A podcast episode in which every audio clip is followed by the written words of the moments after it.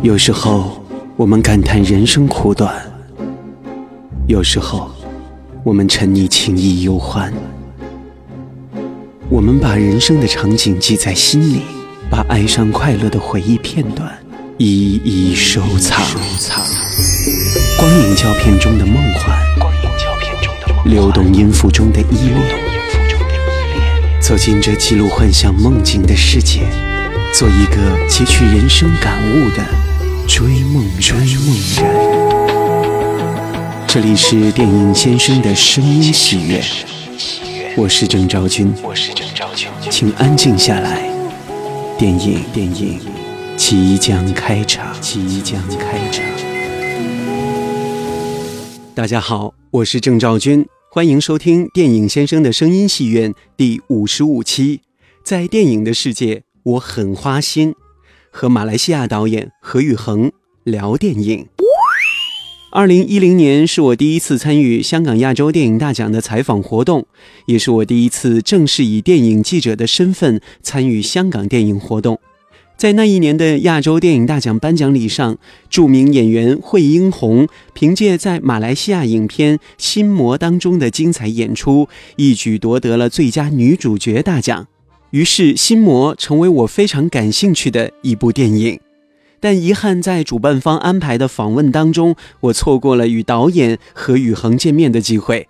但在亚洲影视博览当中，我几次见到了他背着行囊、行色匆匆的身影。《心魔》是一部特别的影片，讲述了一对母子在裂变的生活状态下的绝望挣扎。我个人很喜欢这部电影。可巧，在二零一六年的亚洲影视博览活动当中，我再次偶遇何宇恒导演。这次，我终于和这位言谈开朗但电影语言却老练深刻的导演坐下来聊聊天。长达一个多小时的聊天，从小到大的电影感触。这次聊天其实是一场我们对于电影的执着之旅。欢迎收听电影先生的声音戏院。何宇恒，马来西亚知名导演，也是马来西亚新独立电影运动的先锋者之一。何宇恒，一九七一年生于马来西亚巴达林在业，毕业于美国爱荷华州立大学工程系。二零零三年，何宇恒拍摄了首部电影长片《雾》。这部电影处女作一举斩获鹿特丹国际电影节亚洲评审团奖。二零零六年，何宇恒入选刘德华参与的亚洲新星岛电影计划，拍摄了自己的第二部电影长片《太阳雨》。二零零八年，何宇恒入选劳力士赞助的马丁斯科塞斯导师计划。二零零九年，由何宇恒执导的第三部电影长片《心魔》问世。最终，这部电影斩获了多个电影盛世大奖，也将本片的女主角惠英红推上了最佳女主角宝座。凭借《心魔》这部电影，也是让惠英红一举夺得了七个影后的头衔，让人惊喜。二零一六年，由惠英红与伍佰担纲主演、何宇恒导演的第四部电影长片《Mrs. K》紧张制作中，即将问世。和何宇恒导演的聊天是从小时候开始的。他说，小时候总爱看电视台的深夜电影，也经常和爸爸妈妈去电影院看电影。对于电影的影响，其实是从他小时候就开始的。这段对话其实非常的有趣，但遗憾我的采访机出现了问题，非常遗憾没有保留下来。但好在对于电影之旅的追逐过程，我和何宇恒导演的聊天内容悉数保存。那我们就来听听他开始电影之旅的这些感悟和过程吧，来听听他眼中的马来西亚电影。其实我我从课外书里面得到很多东西，嗯嗯，我什么都不拒绝嘛，嗯，我太花心了，所以我兴趣很广。对对对，嗯，我是能够从您的这个言谈当中发现，你真的是不可捉摸的一个人。哦，是吗？对啊，多个多个方面。你说你又喜欢看书，然后你还是玩音乐出身的，现在你又在做电影，你学校学的又是建筑工程的这一堆事情，呃呃，电机，哇，电机工程不是不是建筑，呃呃，差不多这种还是蛮专业的那种学术类的那种东西，是是。对，那从那个雾，然后转到第二部长片，又有怎样的一个过程呢？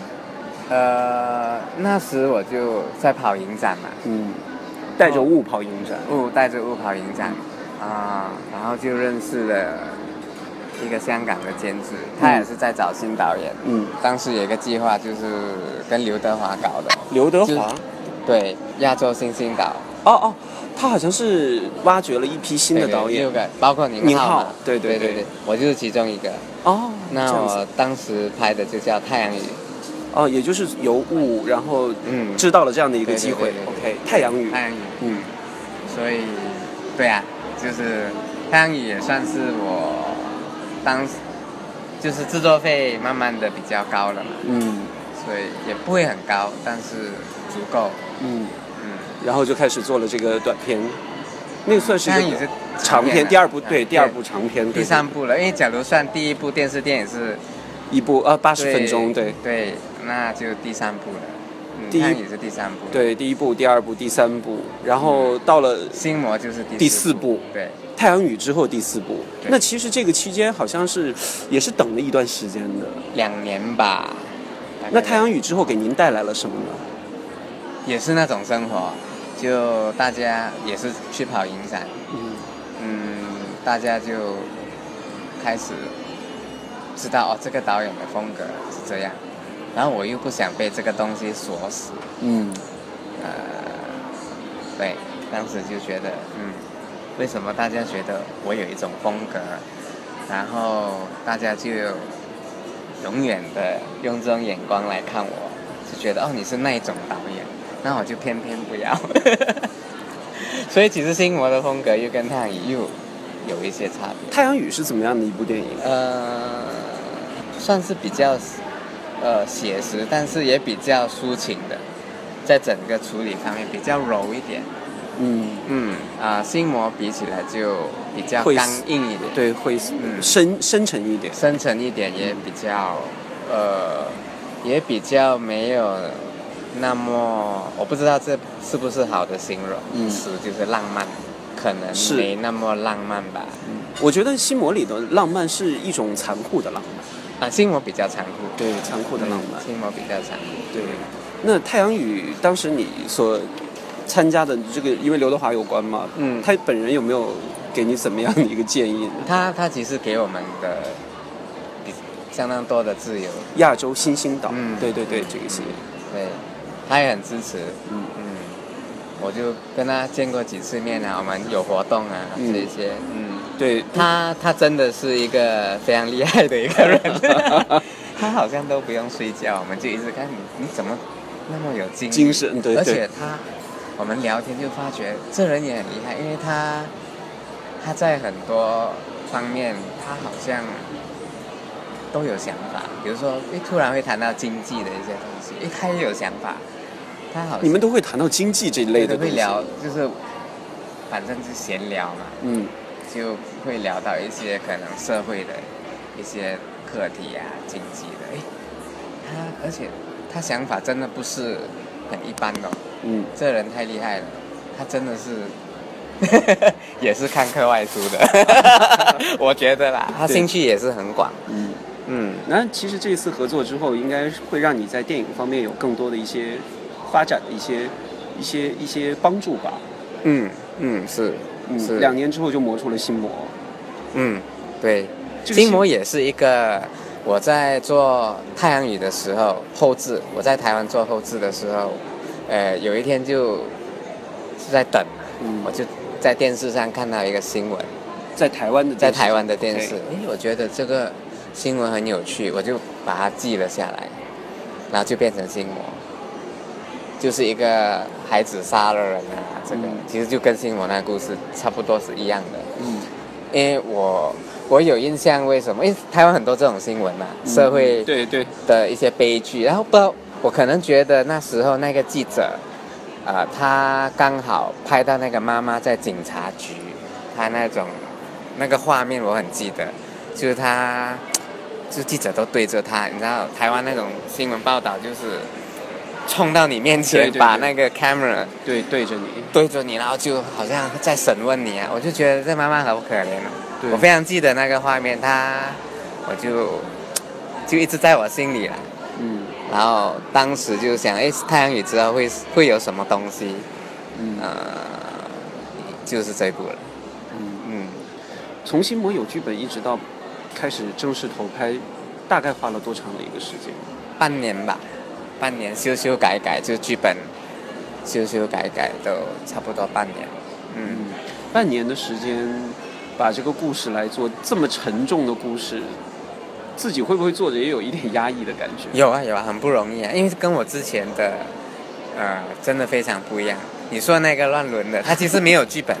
哦，对对，所以我没有那一种，哎，从整体上看，他有这种非常清楚的一个有条理的一个啊情节，或者是人物的主线的发展之类的。其实反而物我没有这个压力，嗯，因为看不到一个整个面貌嘛。我在创作的时候，所以有什么就拍什么，嗯我就拍那一点一点累积起来。所以反而心魔写完之后，哎，在修的过程觉得。哇，这部片真的很不好拍，有有压力，有压力。我觉得我到底拍得出来吗？这样，嗯，最终还是问世了。这个过程，你觉得在创作的过程当中，最让你难忘的是什么呢？心魔。呃，最让我难忘是，我觉得我找不到那个演员，女主角，嗯嗯，因为我觉得这个妈妈太重要了，她我反而在马来西亚找不到，嗯，这个过程非常有趣。因为在马来西亚这一类型的演员吧，嗯就是中年女人，比如说四十五岁以上吧，或者五十岁以上的这种呃样貌的，我们经常都都有接触电视的演员啊，呃，电影其实不多，呃，华人嘛，嗯，其实非常少，他们的都比比较倾向于隔壁邻家阿姨的感觉。这是这是观众对于这个这个这个对整个环境的一个影响对所以他这那些演员其实一般的这种他们得到的这种角色，那演绎的方式都是千篇一律的，千篇一律的，而且没有，因为这个女人又要有一点强，她因为没有丈夫嘛，她嗯。就其实一直在看着这个孩子，她又有点过分，她又溺爱这个孩子，这一些我找不到这种特质在马来西亚的演员当中，嗯，然后就觉得可能拍不成了吧，啊，后来我看了《无间道二》。惠英红就有客串嘛，就演吴镇宇的姐姐。对我就觉得诶这个演员，我以前好喜欢她，就是惠英红嘛。对，啊怎么好久没见她演戏？后来我记得，哎，其实我有见过，就在《江湖》，嗯嗯，就是她有出现。对她也是演一个妈妈，一那个时候他都是偏客串比较多。客串，对她就抽烟，非常有个性。我就觉得，哎，可能就是这个这一个样子的女人嘛，就是非常有个性，非常以前还是武打演员，所以她 她起码英文就我有一个字，就是她有一种 aura，嗯，哎可是不会会不会要找她这样？后来就透过朋友去联络他监制啊，去找他。然后就联络到了。就直接找他，对，联络到。其实许鞍华也帮忙，许鞍华给了我他的电话，他他有演许鞍华的电影嘛？对对对，呃，应该是《幽灵人间哦对，》是吧？幽灵人间对。对所以许鞍华帮我呃给了我他的电话，我们就直接找魏英峰。他就很奇怪，怎么有马来西亚人 打电话找他？而且他当时是呃比较低落嘛，因为他这么好的演员，但是戏又没人找他演戏。对，因为他可能是到了这个年龄段，担正女主角的机会不多。嗯，而且人家也不可能找他演打戏，所以真的是有一点辛苦他。我去见他的时候，他就拼命抽烟，嗯，我们就聊。但其实我就觉得那个感觉很对，完全就是就是亲这个人呢，一定是这个人呢。然后他他也答应，嗯，嗯，他给我应该是八九天的时间吧，因为他要考虑。他还因为他还要呃当时回来香港拍一个应该是电视节目，对。他已经答应了，所以他只有假如我要拍的话，他可以给我八天的时间，我觉得应该够吧，嗯，嗯，我就好好的拍他，他八天七八天，就把小红姐的这个戏全对，他就出现了，然后我就拍他了，这是你一拍的我就觉得对了。这是你拍的第一个大牌明星吧？嗯，真的是。那你自己应该之前有一个廖伟雄嘛？廖伟雄有在啊、太阳雨，哦，OK，嗯，他也，那他他是他是很酷的嘛，对喜剧演员，然后我又偏偏不要他 喜剧，他也是很厉害的，我真的很想再跟他合作，还是有机会的。有机会啊，有机会，嗯。那这次跟小红姐的这个合作，好像也促成了你之后的三次合作，算这次的 Mrs. 嗯，还有一次短，还有一个短片吧嗯，对对，对，然后就是因为心魔的那八天的共事的时间，嗯，然后就形成了这么好的一个默契。嗯嗯，他有没有谈之后为什么就会继续跟您合作？之后其实心魔，心魔之后，我我就有了一个想法，我们跟监制聊嘛，就觉得哎，他以前是打你，嗯。他他的生涯，他的整个专业的，他之前邵氏开始刘家良那些对哇很灿烂，那时是武打片最高峰嘛，李小龙之后还有这些人就百花齐放，我们觉得哎要不要叫他再打一次？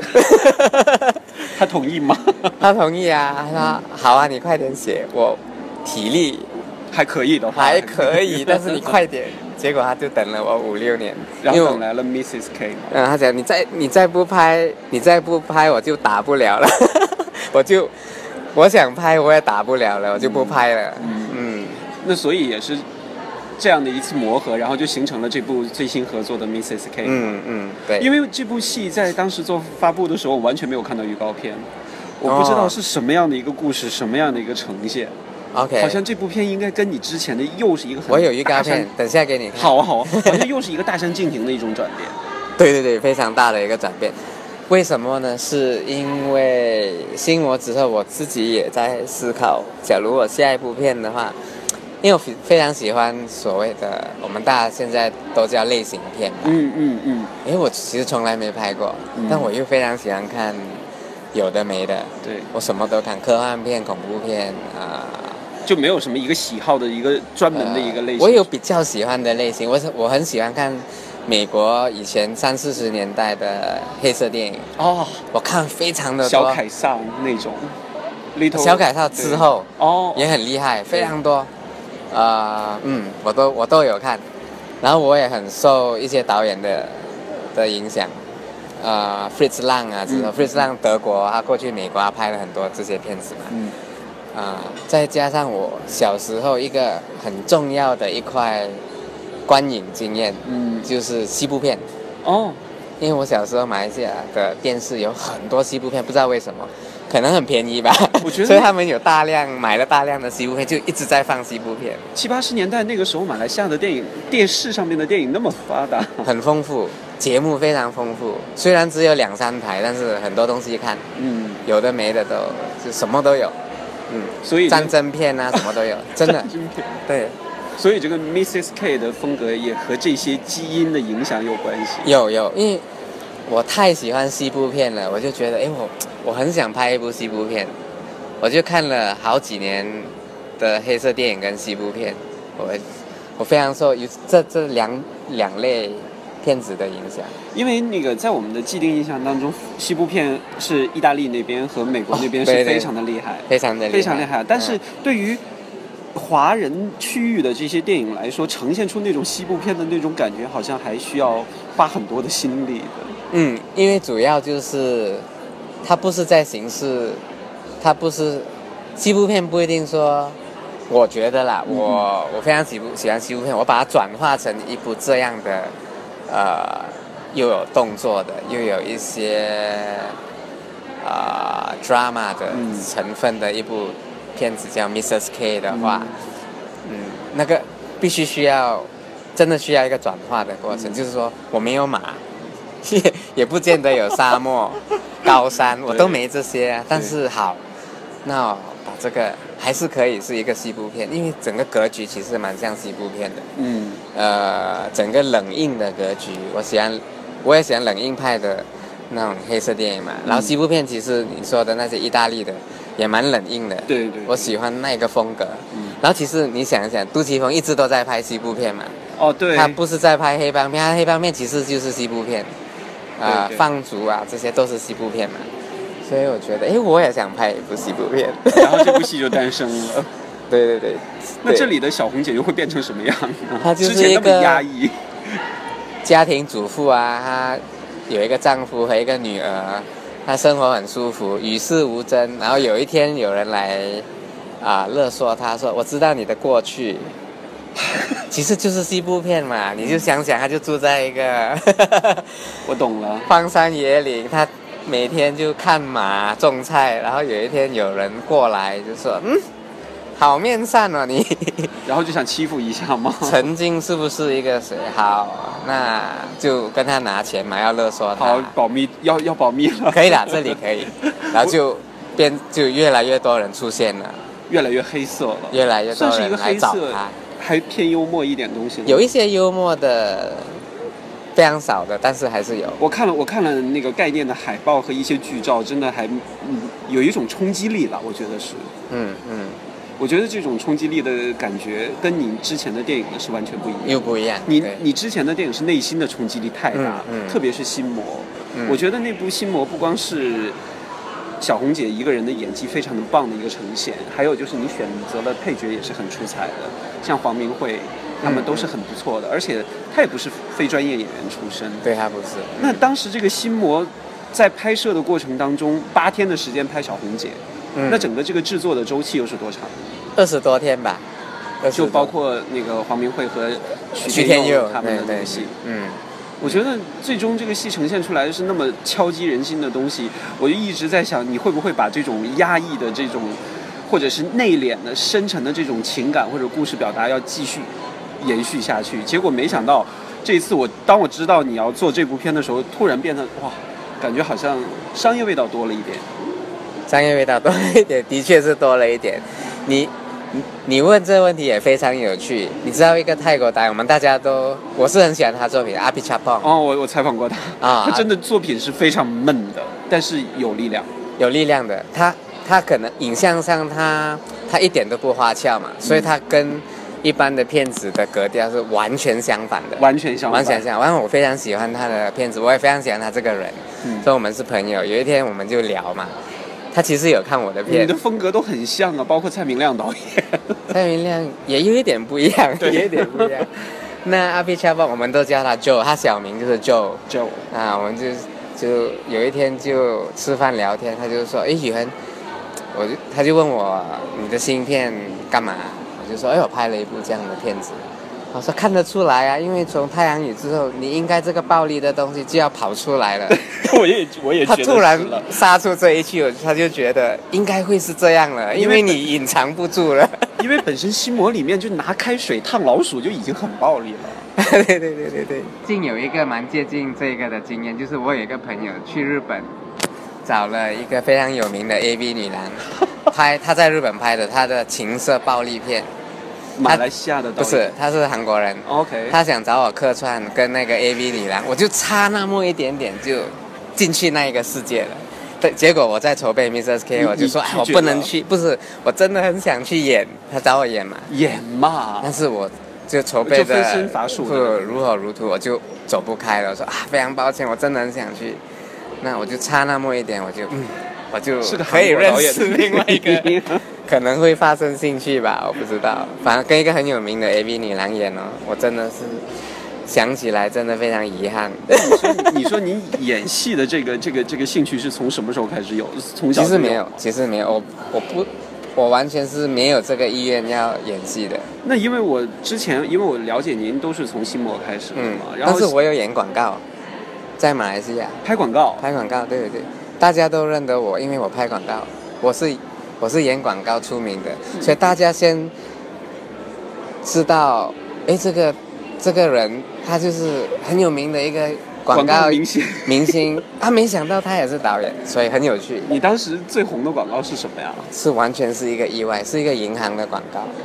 那时我还没当，我拍了应该是拍了命吧，嗯哼，那时呃大家都不认识我，嗯，啊，我的广告朋友，呃，我广告导演朋友，他他在找演员，我就刚刚好在他公司，他下午就要去给客户看了，但是他还找不到那个演员，他就说，好吧，你在你就这些广告词你帮我就讲几句吧 OK 我就照着广告词就像个样板一样。样板，我就用我的方法嘛，比较鬼马的，我就乱讲。他就拍了下来，他就交给客户看，客户说就是他，然后无心插柳。对，无心插柳，他回来说就是你耶，好，给钱。那我就其实那个广告是非常小的一个广告，那拍了之后就啊，我就算了吧，结果大红。是怎么样一个广告？能跟我们讲一讲吗？很简单的，就是讲那个银行的利息非常的低，嗯，然后我是用马来语来讲那句对白，OK，那句对白就是说，你难道不信吗？就是这个很笨，感觉好像很滑稽的感觉。对对对对，但是我是用马来语来讲的，那而那一句话，不知为什么就成了流行语。对，在马来西亚，甚至连我们的首相在一次。很重要的致辞都用到了，都用到了，我就知道哇，这句话原来我讲的这句这么红啊，无心插柳的，很笨的一句话可以那么红，哇，这个真是太难忘的一个经历了。嗯，然后之后就开始客串了吗？之后对，之后有一些客户也是因为那个广告的原因，想找我演广告，我就说好，那我可以不可以自己导？他们就让我导，然后我可以收多点钱嘛？我既导又演，你当然是我有点重。哎，不如我来导吧，反正其他导演也应该把我不会拍的很像样。那我自己拍自己，像北野武这样。那你你有没有想过自己拍电影自己演呢？没有，我完全没有想，没有想过。虽然一直虽然广告可以，广告可以，因为短嘛，再尴尬也不过那三十秒。然后人家马上哦，很快三十秒就算了。三十电影九十分钟怎么看呢？何以恒在电影九十分钟有一点恐怖，看不下。我觉得，我觉得这种感觉，我我我发现您的这些有意思的点，真的是在您聊的时候一点一点就爆发出来的。我完全不知道会有这样的一段经历，而且我觉得这段经历是真的太有意思。对呀，对呀，对。之后，然后我看您又跟陈翠梅他们合作了很多一些短片。嗯，那是那是一个很有趣的计划，就是十五个导演，也是那个上网的，哦，就是另另外的一另外一个计划，是由一个音乐人主吹的。当时就那个大家都觉得马来西亚的整个政治生态很不好，嗯，所以那个音乐人我们就坐下来聊嘛，他就想找我们就拍一些短短的东西，反映一下当时的整个社会的层面，社会的一些问题。呃，喜笑怒骂都可以。嗯，那我们就对啊，就找了十五个导演，拍了就都丢上网，然后而且反应很很大。然后，而且你也是当时参与了导其中一个。对对对，算是你们这几个导演之间是互相帮助的这种。其实没有，大都各拍自己的。但他他整体有一个，就是有一个要传达出去的一种，就是哎，现在年轻的创作人怎么看马来西亚？嗯。怎么看整个活在马来西亚这个时候的这种呃声音？嗯，哎，我们对国家的前途啊、现在啊有什么一些想法？这样，嗯嗯，想象甚至。因为那个我知道，那个毕竟马来西亚是一个多民族这个融为一体的一个国家。嗯。那我不知道那边对于青年电影人的一个创作会有怎么样一个帮助？嗯，就会做这样的一些活动，然后来帮助大家，还是会有一些限制。其实，比如说那个音乐人搞的，呃，我们其实也没有争过，通过政府的一些同意啊，我们就自己去做，也不问他们。嗯。呃，有时候就打游击嘛。打游击？打游击呢？呃，还是会有限制吗？还是有的时候这个阵线会拉的长一点，会耗耗费很多的精力。呃，我们完全就不理他们了，我们自己做我们的。算是独立的。算是独立的。算不算地下呢？也不太算。OK。嗯，但是有时候整个态度就是出了街才算。因为我我基本上是这样，我我一直以来的创作态度，某一方面是。我觉得计算太多也不好，嗯嗯，可能会达不到那个所要的。我觉得很多人是算了才做，我是做了才算。这样有的时候不会很紧张吗？会啊，那才有趣嘛，永远就在那种，那种尼采说的那种有火的爆发的状态，嗯，就是啊，不让这个东西，就泯灭掉，对对对，就还是要对坚持下去。嗯，有一点，我觉得有一点在危险边缘，这样也不错。其实有的时候电影真的是很玄妙的一个东西，有人嗯爱电影，有人怕电影。嗯那我觉得有的时候，作为从事电影这一行业的人，肯定受到的一些压力啊，或者是一些呃、那种感觉都是不一样的。你所嗯在本土拍电影的时候，受到的压力都会有哪些方面？我我其实一直以来我都不觉得我有任何压力，包括票房什么都是。嗯，没有，因为呃物不算，因为物其实很便宜，嗯我没钱了，然后一个制作公司的朋友就写了一张支票给我，大概人民币两万吧，非常少。嗯我们大家吃喝玩乐就这样过了半年，两万块太少了。物，物嗯他也没有说你要还我，所以没有压力。那太阳雨其实我拍完之后卖片我就回本了，因为制作费不高，对对制作费不高。那其实心魔也没有亏本，嗯，也是麦片都没有亏本。而且心魔其实我的韩国的投资者后来破产了，所以心魔是一个非常奇怪的状态，因为他钱给一半，嗯，然后他就破产了。结果破产了，当然合约也就停了。停了。停了之后，我就借钱完成那部片。然后后来我卖片，我就还了我朋友。然后反正片子版权归我，哎，我也没没亏啊。嗯嗯嗯。嗯，那所以我都很幸运。那这些您的这些那个心魔，包括物，都是进入过马来西亚本土的有啊，有有上戏院，那对。当但是呃，不多戏院。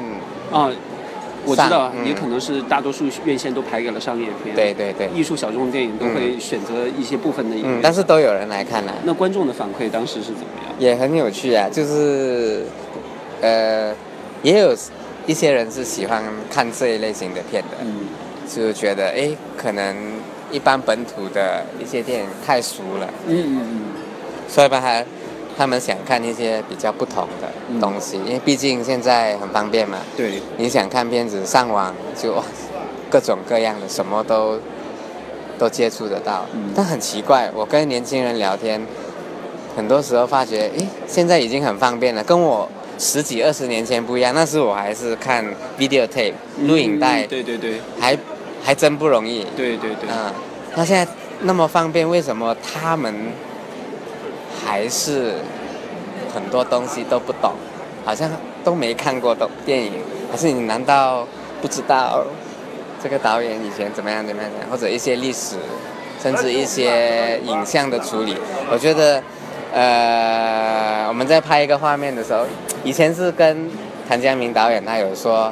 有时候会有这个压力，你在拍这个画面的时候，你有一百年的历史在那边，你画面背后有一百年的历史，你不要忘记哦。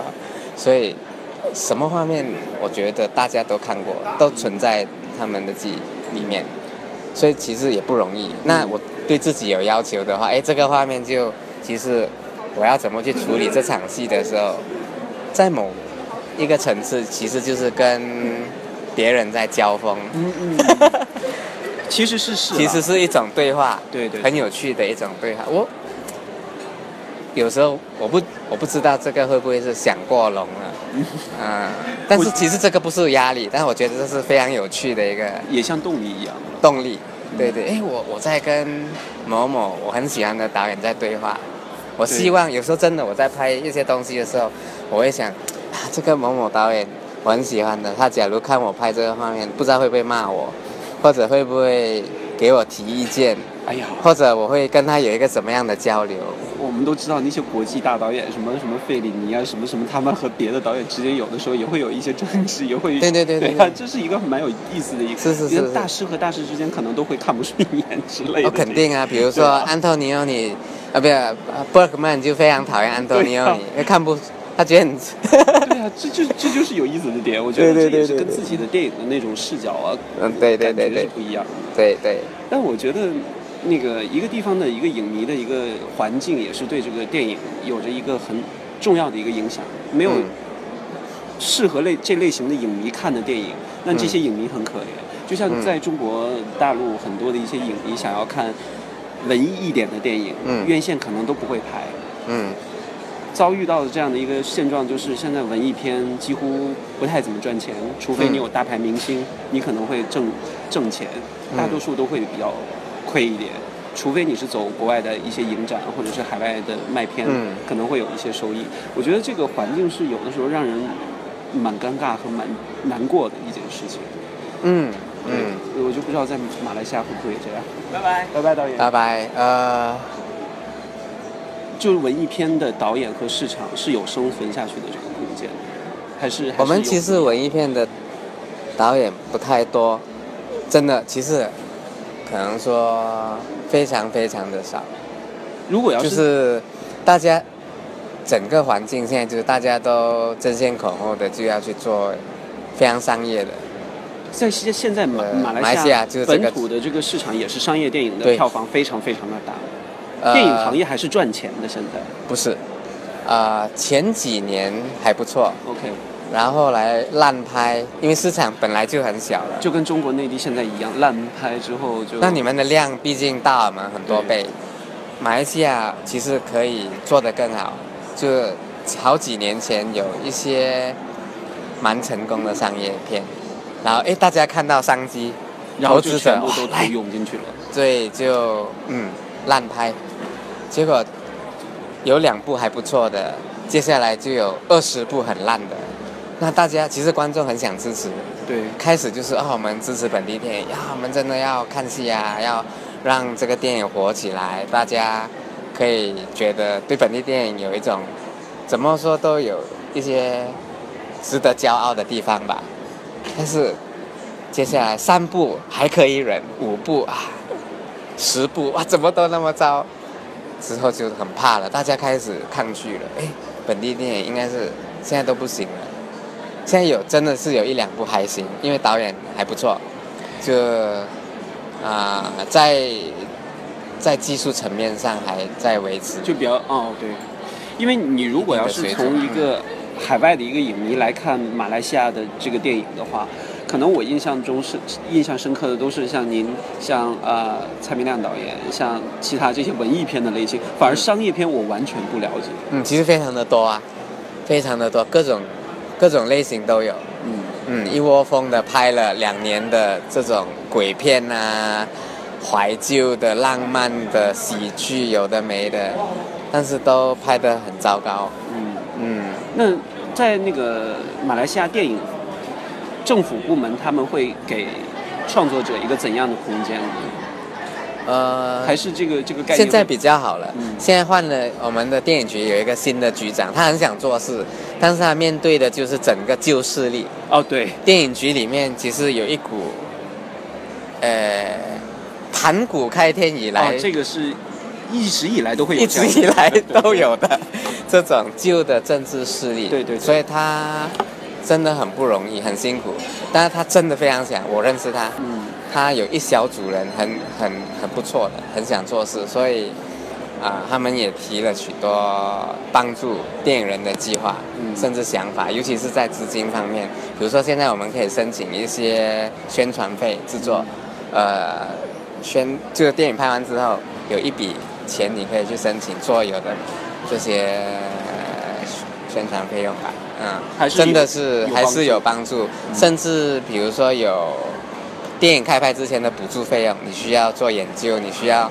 你长时间写剧本，你也需要生活啊，嗯。所以这些他们都有这些计划，嗯，啊、我觉得还是还是能够帮助一些。能够绝对可以帮助嗯。一些啊、所以嗯，整个局势现在看起来是是 OK 的，嗯。是 OK 的。现在其实有了这些，我们最缺的现在还是我们要拍什么东西，对于题材的选择，题材的选择，还有其实拍电影的人很多啊，一个招牌跌下来打中五个人，有八个都是导演。所以有的是导演啊，但是就是没有好的剧本，对对没有嗯，技术人员都有啊，那在那个审查制度方面呢？因为嗯。就像您刚才说的，宗教或者是呃政政府对、嗯。这些，那其他方面会不会还有一些限制？呃，大家都知道怎么去避啊。呃，我们电影几乎性的那个成分是几乎是没有，嗯。因为知道一定会被删掉，嗯，所以就不去处理了，就索性也不拍，索性不拍了。所以他们在写剧本的时候，大家都很小心啦，嗯，因为知道会有这样一个关卡卡住。甚至太过小心，嗯，对，有的时候是这样的，太过小心，因为因为你一个剧剧本不过审，那整个都要瘫痪掉了。嗯，对对对。那在电影分级制会不会像以前小时候那种很自由？应该不可能了，不可能不的。现在有真的有分级，嗯，有十八，哦，有 PG 十三，那是美国的，对美式的美式的，还有 U 哦，，U 老少咸宜家欢合家欢的，对，对对，卡通片这些都是 U，嗯嗯。嗯，那你觉得你所拍的这些电影都属于哪种级别？的？这个可能十八了吧，我是希望十三啦，那你你要做很多取舍的，你会舍得吗？不舍得哎，那还是做十八好了。十八好了。但，是势必会影响票房啊。呃无所谓嘛。还好，其实十八现在也蛮性感的。哦，十八，感觉好像拍的，嗯，十八好像就是嗯，一定有东西看。哎，我觉得会有这种效果，就勾起人的好奇心。哦，十三，嗯，导演是不是有一点保留或者保留？对，十八，嗯，一定要看。哇，我 Mrs. K 一定是十八了。我觉得会是十八。我觉得这真的是还电影很奇妙的点，真的太多了。嗯，对对对，那这部 Mrs. K 之后出来之后，应该整个华人区域都会做放映。呃，希望吧，嗯希望吧。嗯可能去中国还需要，呃，再修一下那个结局啊这些，对对，可能假如要进中国的话，还是很想看原版的，但是我不知道我有没有机会。肯定有啦，肯定有。然后，嗯然后呢，就是有没有机会想要到中国内地一直其实都有人邀请？邀请，但是我我又不想随便拍，而且我也没在中国长期住过，所以我呃我不觉得我很想过去就当个枪手，嗯我嗯，我想要做，就想要拍一个电影的话，就想真的去 去好好去对对磨练一下，哎看一看那个环境，而不是哎当枪手好你来拍个什么，当然赚钱很快，不过还是不想，嗯。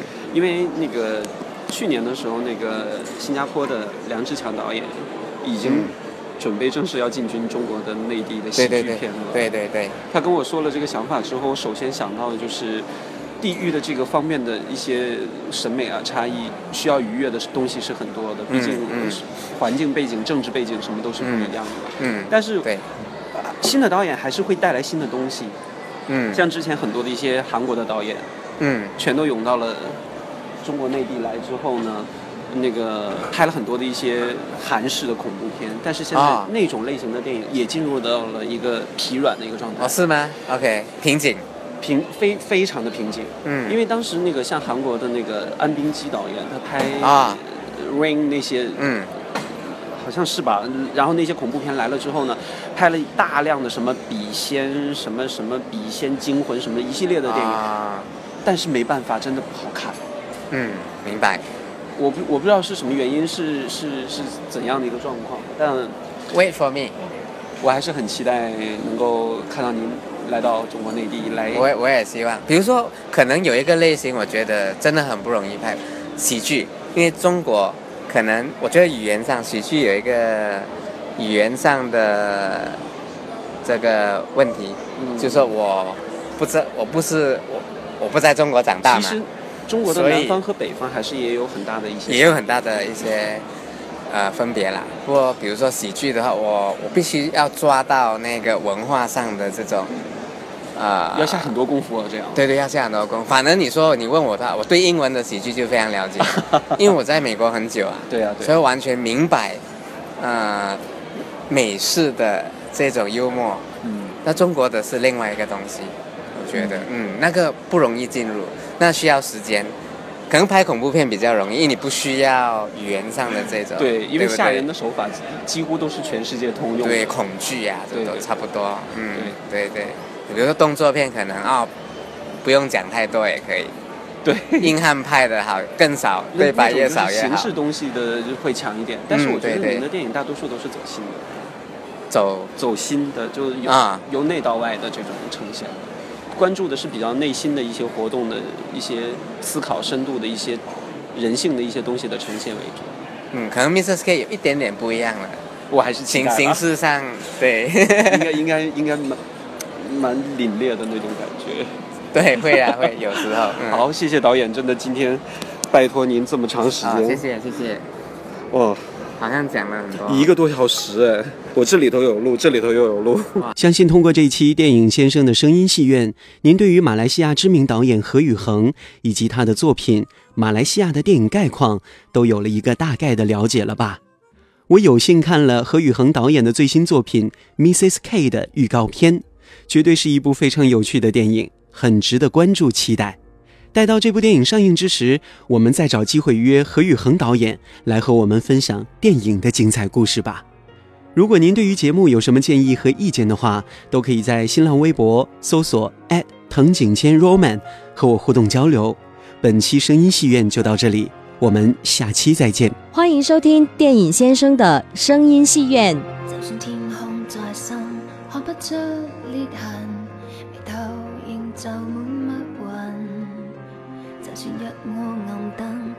穿我身，仍可反映你心。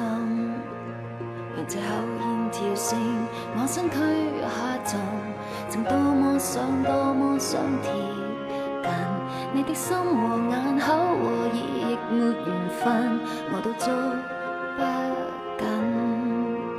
害怕悲劇重演，我的命中命中，越美麗的東西我越不可碰。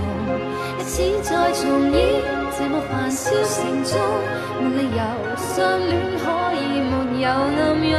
其實我再去愛惜你又有何用？難道這次我抱緊你未必落空？仍靜候着你說我別再用神，什麼我都有預感。然後睁不開兩眼看命運光临，起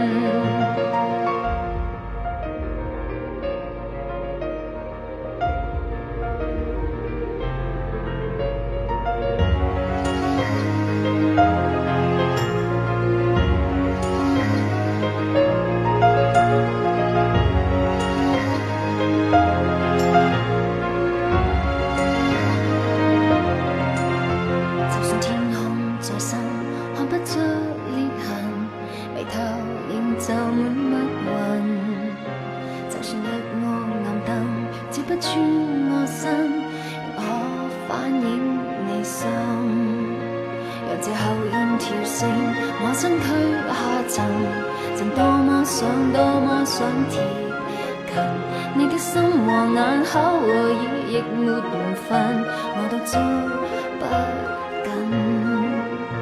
害怕悲剧重演，我的命中命中，